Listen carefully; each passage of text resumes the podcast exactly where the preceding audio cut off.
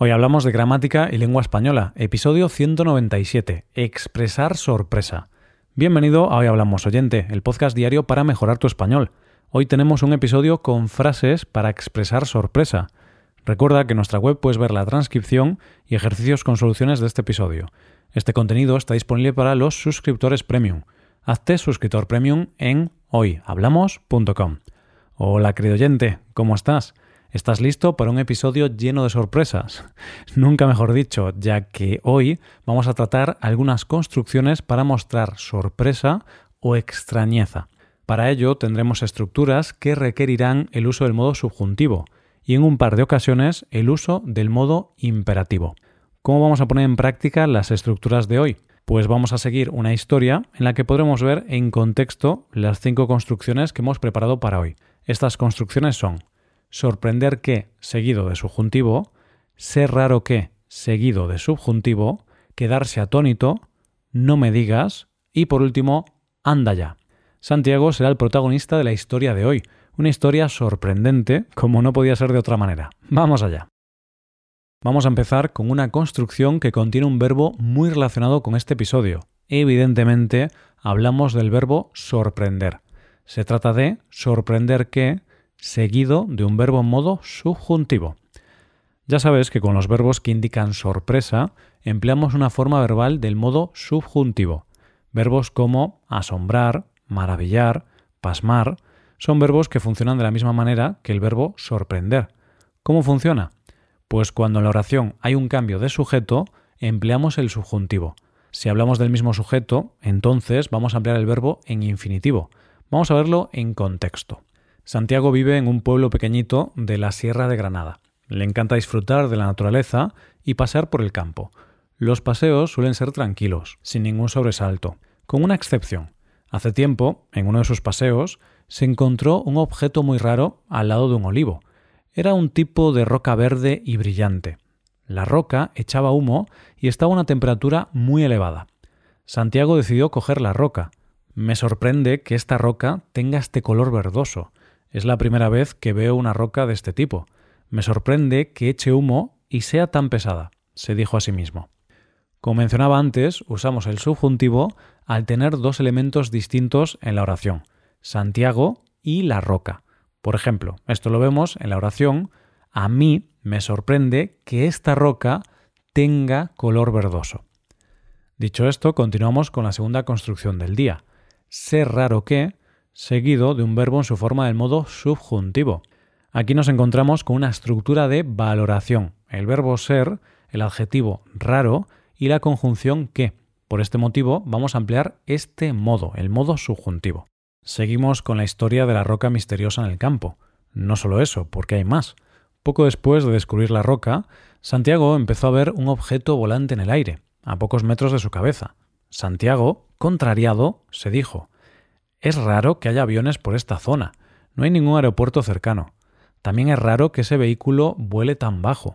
Un avión o un helicóptero no suelen volar a tan poca altura. Santiago tenía la mosca detrás de la oreja. No era normal lo que estaba viendo. Acabamos de tratar dos valoraciones. Es raro que haya aviones por esta zona. Y es raro que ese vehículo vuele tan bajo. En ambas oraciones se muestra sorpresa, extrañeza por lo que vamos a emplear subjuntivo, el presente del subjuntivo del verbo haber, haya, y el presente del subjuntivo del verbo volar, vuele. Estas valoraciones se forman con el verbo ser, pero también con los verbos estar o parecer.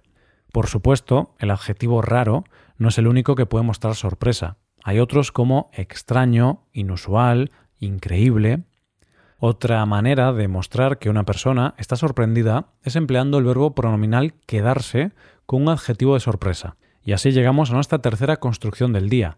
Se trata de quedarse atónito. Santiago seguía mirando hacia arriba, intentando identificar el objeto que había en el cielo. De repente, ese objeto empezó a descender y aterrizó a su lado. Era un ovni. Santiago se quedó atónito. No solo eso, unos segundos más tarde se abrió la puerta del platillo volante y salió un hombrecillo. Era un hombre pequeño, con una cara similar a la de Elon Musk, y podía hablar español.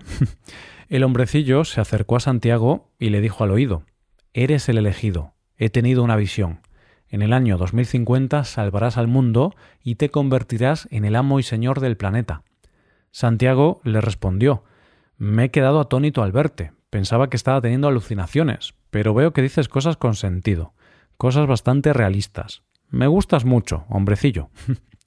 Aquí estamos practicando con el adjetivo atónito, pero hay otras variantes que quizá te puedan gustar, como quedarse de piedra o quedarse boquiabierto, es decir, con la boca abierta. Pasamos ya a la cuarta construcción del día. No me digas. Como puedes oír, nos encontramos con la forma del presente del modo subjuntivo del verbo decir, digas. ¿Por qué? Debido a que hablamos de un imperativo negativo, una orden negativa, que en este caso indica sorpresa. A Santiago le gustaba lo que estaba oyendo. Un hombrecillo le acababa de decir que salvaría al mundo.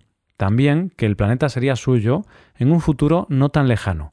Santiago estaba flipando. Al poco tiempo, Santiago escuchó la voz de su hermana. Hermano, ¿qué te pasa? ¿Por qué haces esos ruidos tan extraños mientras duermes? A lo que Santiago le respondió No me digas. Pensaba que esto era real. Ahora veo que estaba soñando. Estaba soñando que un extraterrestre, similar a Elon Musk, se acercaba a mí y me decía cosas muy hermosas. A lo que su hermana le respondió No me digas, ¿estás bien? ¿Te has fumado algo antes de acostarte?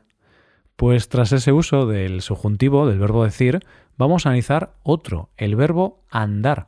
La quinta y última construcción es anda ya. Se trata de una interjección formada por la forma del modo imperativo en segunda persona del verbo andar y el adverbio ya, anda ya. Expresa desdén, incredulidad, sorpresa hacia algo que ha dicho otra persona. Santiago empezó a contarle a su hermana algunos detalles del encuentro con el extraterrestre, revelaciones que en su opinión sonaban muy realistas. Hermana, según el extraterrestre de mi sueño, la mayoría de los presidentes de los países son extraterrestres.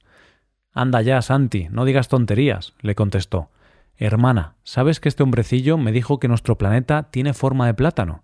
Anda ya, Santi, ese hombrecillo está más loco que tú, volvió a responderle. Como decía hace tan solo unos segundos, esta expresión de sorpresa tiene un matiz de incredulidad, es decir, la usas cuando no te acabas de creer lo que alguien te dice porque te sorprende mucho.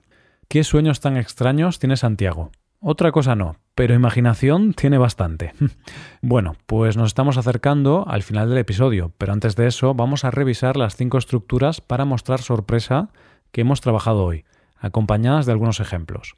La primera ha sido sorprender que más subjuntivo. Me sorprende que esta roca tenga este color verdoso. Es la primera vez que veo una roca de este tipo. Me sorprende que eche humo y sea tan pesada. En segundo lugar, ser raro que más subjuntivo. Es raro que haya aviones por esta zona, no hay ningún aeropuerto cercano. También es raro que ese vehículo vuele tan bajo. En tercer lugar, quedarse atónito. Era un ovni. Santiago se quedó atónito.